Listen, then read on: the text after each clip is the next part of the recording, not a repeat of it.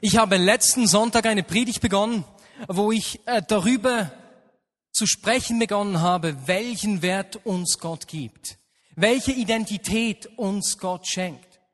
Und es ist ja begeisternd zu sehen, dass Gott uns befördert, habe ich letzte Woche gesagt. Dass er uns befördert und sagt, ich mache euch zu Söhnen und zu Töchtern. Und ich möchte heute eigentlich die gleiche Bibelstelle aufnehmen, die ich letzte Woche bereits vorgelesen habe und dann da etwas weiter noch gehen. Und zwar lesen wir zusammen aus dem 1. Petrus 2, Verse 9 bis 10. 1. Petrus Kapitel 2, Verse 9 bis 10. Wir lesen da, ihr aber seid ein auserwähltes Geschlecht, eine königliche Priesterschaft, ein heiliger Stamm, ein Volk, das sein besonderes Eigentum wurde, damit ihr die großen Taten dessen verkündet, der euch aus der Finsternis in sein wunderbares Licht gerufen hat.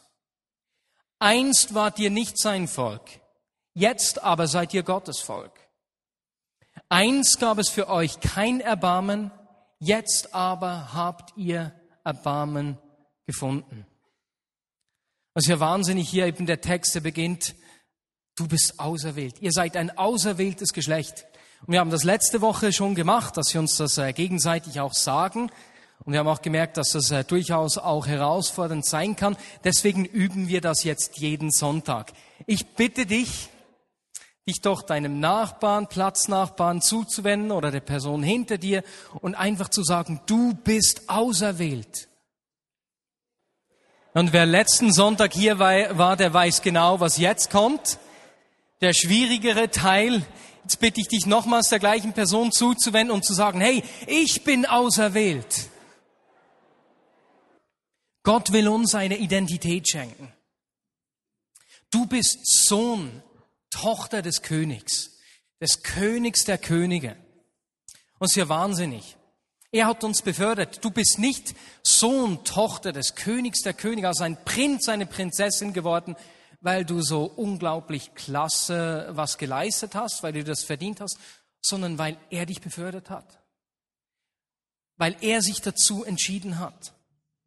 Ich habe letzte Woche darüber gesprochen, dass viele von uns in einem religiösen System aufgewachsen sind und herausgefordert sind, aus dieser Gnade zu leben und das richtig aufzunehmen und daraus zu leben. Ich habe dabei das Beispiel gebracht von ähm, Paulus, also im Römerbrief äh, erwähnt, dass wenn der Mann, der erste Mann einer Frau gestorben ist, dass sie dann frei ist, einen neuen Mann zu heiraten. Und dann sagt er da, hey, und dieser alte Mann, mein Leben im Gesetz, das Gesetz, dieser alte Mann ist gestorben und ich lebe jetzt mit einem neuen Mann, der Gnade. Und ich habe dann letzte Woche auch erwähnt, wie, wie viele von uns immer wieder herausgefordert sind, zwar mit diesem neuen Mann eben in der Gnade leben zu wollen und doch die Regeln mitzunehmen. Und das geht nicht, man kann nicht mit diesen beiden leben. Du lebst dann in der Gnade, du lebst dann nicht mehr unter dem Gesetz, wenn du aus dieser Gnade lebst und wenn du die richtig umarmt hast und das zu deiner Identität wird. Und gleichzeitig ist das ja etwas, was Gott in uns wirken will, uns schenken will. Das ist ja nicht in dem Sinne jetzt eine Anforderung, ein Vorwurf oder eine Wertung, sondern das ist ein Angebot von Gott, eine Einladung. Menschen in der Vignette Bern, Christen hier in der Schweiz, ich will euch eine neue Identität schenken. Ihr seid Prinzen und Prinzessin. Und was wir in diesem Text im ersten Petrus wunderbar sehen, das habe ich auch letztes Mal schon begonnen zu sagen, ihr seid ein auserwähltes Geschlecht, damit ihr verkündet. Das heißt, er schenkt dir eine Identität und dein Handeln kommt aus deinem Sein. Deswegen ist es so unglaublich wichtig, dass wir verstehen, welche Identität er uns schenken möchte. Und ich möchte hier heute weiter darüber sprechen. Was bedeutet es, als Prinz und als Prinzessin zu leben? Es ist spannend zu sehen, dass das, was in uns ist, eben diese Identität, was wir über uns selbst denken, wie wir uns sehen, dass das unser Verhalten ähm, beeinflusst und bestimmt sogar. Wenn beispielsweise jemand verbittert ist, dann wird sich diese Verbitterung in seinem Reden, in seinem Leben zeigen. In den Vereinigten Staaten haben sie in den 70er Jahren etwas ganz äh, Eigenartiges gelernt. Und zwar hat die Regierung damals etwas gegen die Obdachlosigkeit tun wollen. Eine klasse Sache an und für sich. Sie haben Häuser gebaut, haben die Obdachlosen auf der Straße eingesammelt und sie in diese neu gebauten Häuser quartiert. Ist ja toll, ne? Aber weißt du, was geschehen ist? Innerhalb von wenigen Wochen haben die diese Häuser zerstört. Sie haben die elektrischen Kabel rausgerissen, die sanitären Anlagen zerstört, zerstört, die Rohre ebenfalls aus den Verankerungen gerissen.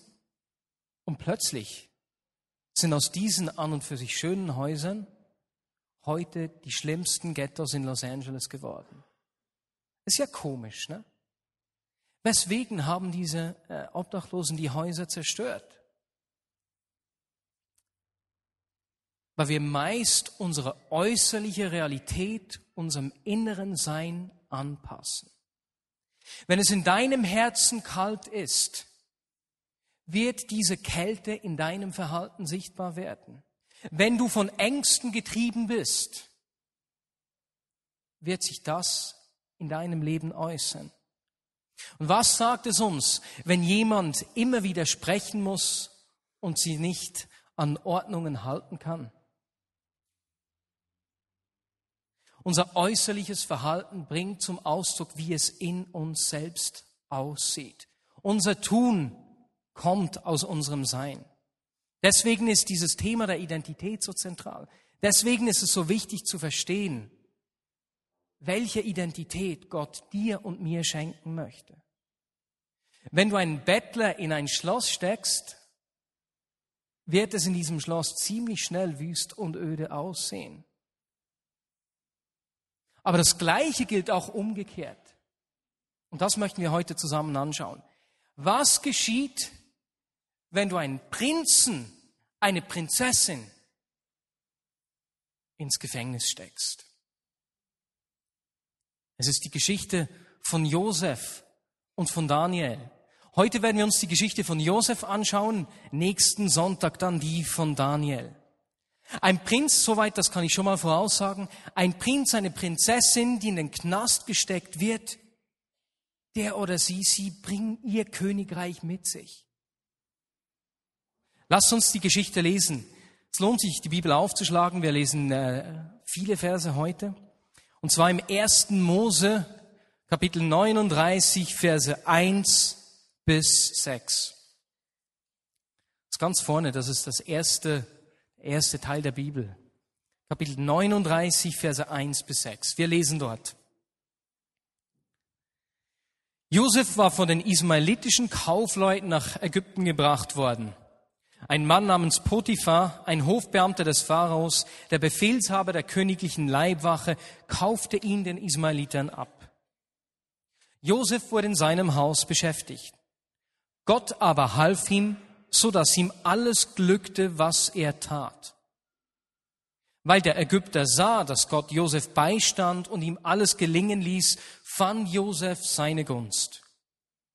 Er machte ihn zu seinem persönlichen Diener, übergab ihm sogar die Aufsicht über sein Hauswesen und vertraute ihm die Verwaltung seines gesamten Besitzes an. Von diesem Zeitpunkt an lag der Segen Gottes auf Potiphar. Josef zuliebe ließ Gott im Haus und auf den Feldern alles gedeihen.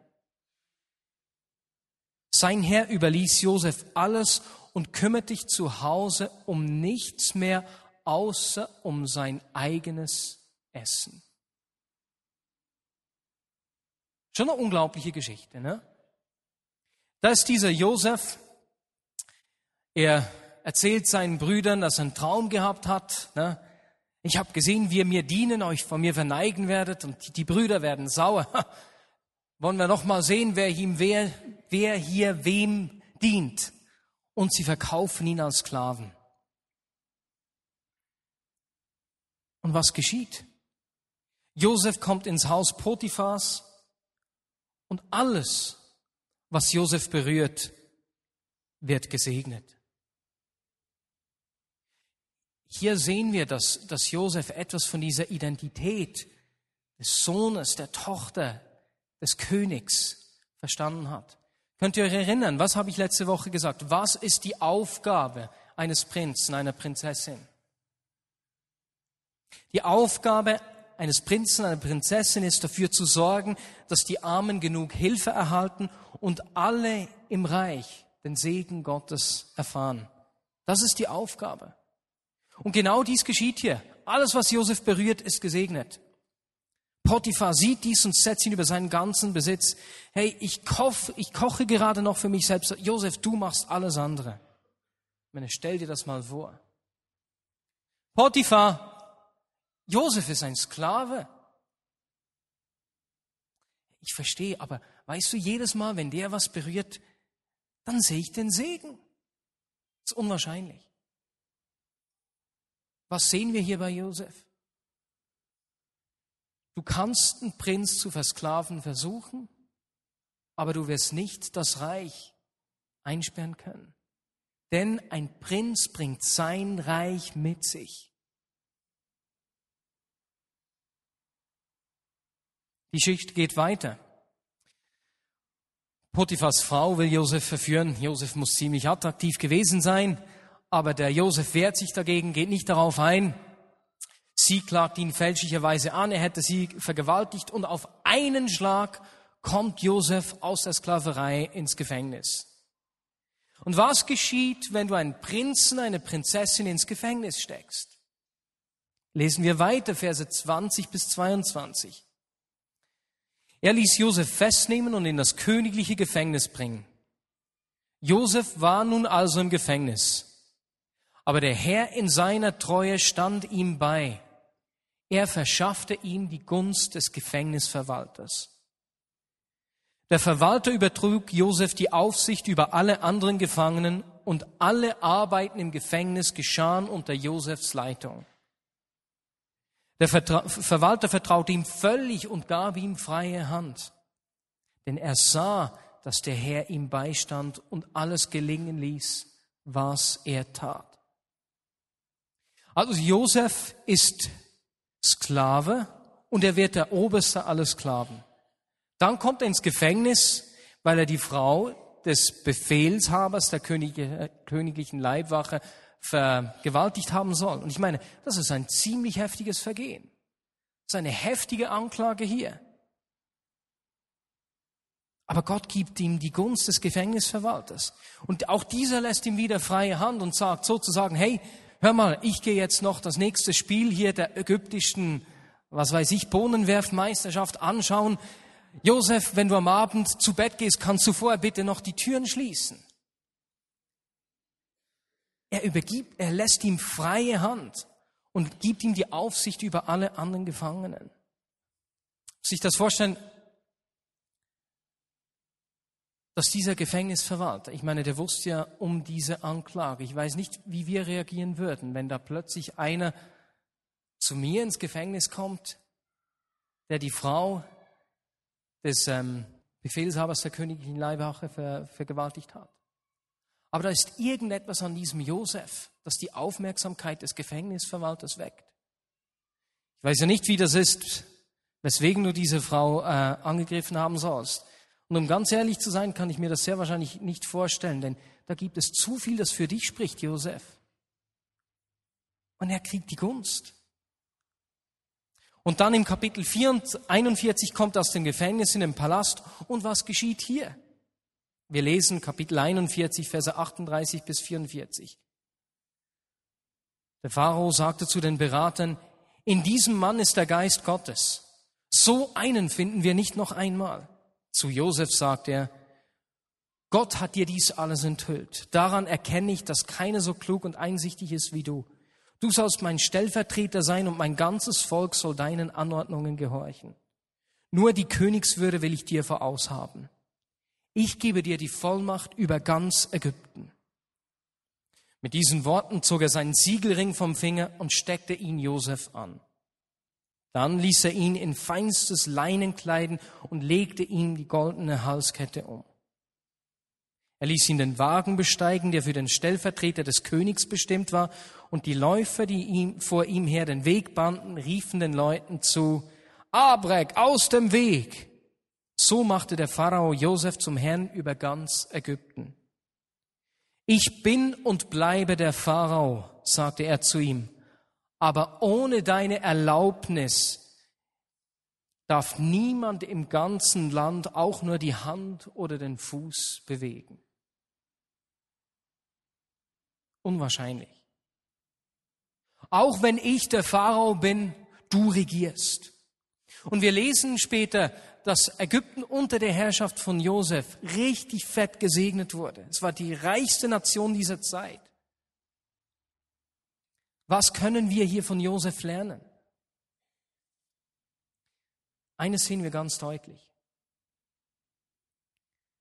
Du kannst einen Prinzen, eine Prinzessin versklaven oder gefangen nehmen, aber nicht das Reich. Denn ein Prinz, eine Prinzessin bringt sein Reich mit sich. Oder für uns, du bist nicht ein Produkt deiner Umstände oder deiner äußeren Umwelt wo auch immer du hingehst und möge die Situation noch so äh, herausfordernd sein, du bringst das Reich Gottes und seine Möglichkeiten mit dir. Egal wie schwierig und herausfordernd diese Situation ist. Du bringst ein stärkeres Reich mit dir, denn du bist der Sohn, die Tochter des Königs. Wo ist dieses Reich? Hier ist es. Hier ist es. Ein Prinz, eine Prinzessin bringt sein oder ihr Reich mit sich. Das ist ein Spiegel, schau mal in den Spiegel und du wirst sehen, wo dieses Reich ist. Du bist nicht einfach ein Produkt deiner äußeren Umstände. Ein Prinz, eine Prinzessin bringt sein oder ihr Reich mit sich. Ich hoffe, dass wenn du heute Abend zu Hause in den Spiegel schaust, seht ihr euch so ein bisschen. Wenn du zu Hause in den Spiegel schaust, heute Abend oder morgen früh, oder wenn du bei der Arbeit aufs Klo gehen musst und in den Spiegel schaust, denk daran, ein Prinz, eine Prinzessin bringt das Reich mit sich. Wenn du in dieser Identität als Sohn, Tochter des Königs zu leben beginnst, wird dieses Reich immer einen Ausdruck finden, einen Weg finden, in deinem Leben sichtbar zu werden. Und du kannst daran erkennen, wie stark diese Identität des Wissens, dass du ein Sohn, eine Tochter des Königs bist, ähm, kannst du an folgenden Dingen sehen.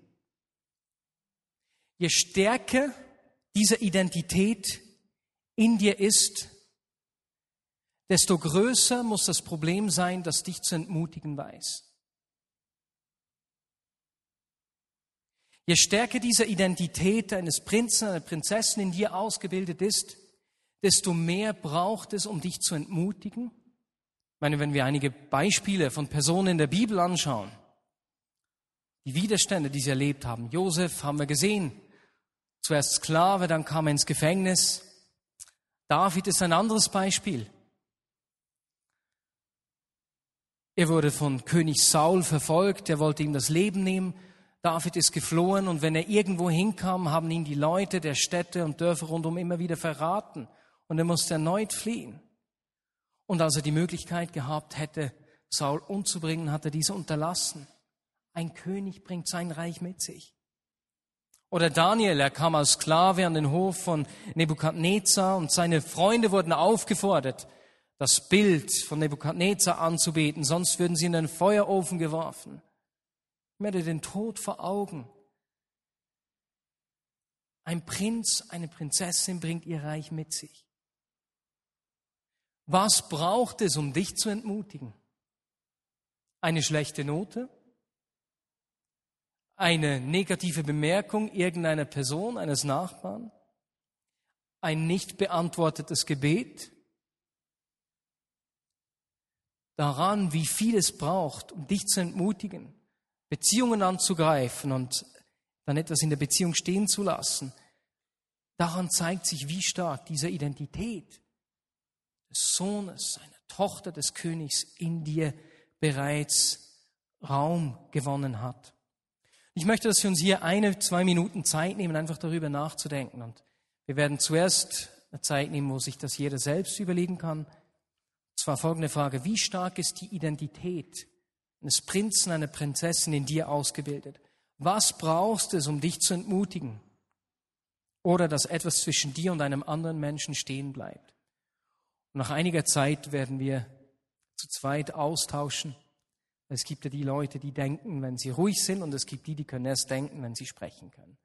Und so schließen wir beide mit ein. Deswegen zuerst jetzt in Ruhe. Was braucht es, um dich zu entmutigen oder etwas zwischen dich und einen anderen Menschen zu bringen und dort stehen zu lassen? Wie stark ist diese Identität eines Prinzen, einer Prinzessin in dir ausgebildet? Was braucht es, um dich zu entmutigen oder etwas zwischen dir und einem anderen Menschen stehen zu lassen? Du bist nicht einfach ein Produkt deiner Umstände oder deiner äußeren Umwelt. Ein Prinz, eine Prinzessin bringt das Reich mit sich. Jetzt diese Identität, das ist ja nicht etwas, was wir uns aufzwingen können, sondern das ist etwas, was Gott uns schenken möchte. Tut Buße, sagte Jesus, oder eben ändert euer Denken, damit ihr dieses Reich, das ich mitbringe, erfassen könnt. Gott will hier unser Denken ändern. Das ist ein Prozess, den er mit uns geht. Und darauf kann man sagen, Marius, du weißt ja nicht, mit wem ich arbeiten muss. Du weißt nicht, wie schlecht mich diese oder jene Person behandelt. Wie schwierig die Herausforderung in meiner Familie ist. Du weißt nicht, wie, wie schwer es ist, an meiner Arbeitsstelle oder in der Schule äh, meinen Kollegen zu sagen, dass ich an Jesus glaube. Diese Herausforderung, diese Gefühle kann ich gut nachvollziehen. Sie zeigen aber auch, dass etwas in unserem Herz noch nicht Fuß gefasst hat in der ganzen Fülle, nämlich, dass ich ein Sohn, eine Tochter des Königs bin. Und wenn du in eine herausfordernde Situation kommst, bringst du das Reich mit dir. Weswegen hat Jesus wohl gesagt, wenn jemand dich auf die rechte Wange schlägt, halt ihm auch die linke hin? Das hat er nicht gesagt, weil er sagt, hey, ist cool, dann kriegst du noch einen richtig deftig geschlagen, ne? Lasst euch zusammenschlagen, meine lieben Freunde, dann seid ihr meine Jünger. Nee, der hatte ja nicht Freude an, an Schlägen. Sondern was er damit sagen wollte, war, Lass nicht die Handlung einer Person, deine Reaktion, dein Verhalten bestimmen. Lass dich nicht von Umständen bestimmen. Ich habe vor etwa drei Wochen eine Predigt gehalten im Mittagsgottesdienst und halb acht Uhr Gottesdienst. Die könnt ihr auch auf Podcast hören. Und da habe ich auch darüber gesprochen. Jesus will uns frei machen. Und Freiheit heißt, dass wir eben nicht von äußeren Umständen, von Menschen, von Situationen bestimmt werden. Er will unsere Selbstbeherrschung wiederherstellen. Und wenn die Bibel hier von Selbstbeherrschung spricht, geht es nicht um meine Disziplin, ich muss beherrscht sein, sondern die Bibel nennt Selbstbeherrschung eine Frucht des Geistes. Das ist etwas, das Gott dir schenken will, dass du nicht mehr von Umständen, von Situationen und von anderen Menschen bestimmt wirst. Du bist dann frei, wenn du nicht von Situationen, von anderen Menschen und Situationen, Umständen bestimmt wirst. Wenn mir jemand auf meine rechte Wange schlägt und ich schlage zurück, wer bestimmt mich dann? Wenn mich jemand auf meine rechte Wange schlägt und ich ziehe mich zurück und schaue, dass ich dieser Person möglichst nicht mehr begegne, wer bestimmt mich dann? dann werde ich von dieser Person bestimmt. Und wer wird von außen bestimmt? Ein Sklave. Wir haben nicht die Identität eines Sklaven erhalten, sondern wir sind Söhne und Töchter des Königs. In unserer Kultur ist es normal, dass wir andere Menschen für unser Fehlverhalten verantwortlich machen. Oder für unsere Haltungen. Diese Person hat dieses und jenes gemacht, deswegen bin ich so hart. Bla bla bla bla bla. Es gibt viele Situationen. Von wem lasse ich da mein Verhalten bestimmen? Wenn ich anderen für mein Verhalten die Schuld gebe und ich dieser Person nicht vergeben kann, mache ich mich zum Sklaven. Ich bleibe gefangen. Deswegen ist Vergebung so ein unglaublich wichtiges Thema. Wenn ich, bring, wenn ich da versklavt lebe, nicht vergeben kann, bringe ich damit zum Ausdruck, dass ich in der Identität eines Sklaven lebe. Aber er will uns frei machen. Und das ist nicht immer einfach. Ich sage nicht, das ist einfach so, hey, du musst jetzt vergeben, sondern diese Identität, das ist ja ein Weg, den Gott mit uns geht. Das ist ein Prozess. Ich kann mich erinnern, als meine Schwester missbraucht wurde. Ich habe als Kind immer gesagt, wenn irgendjemand meine Schwestern berührt, den bringe ich um.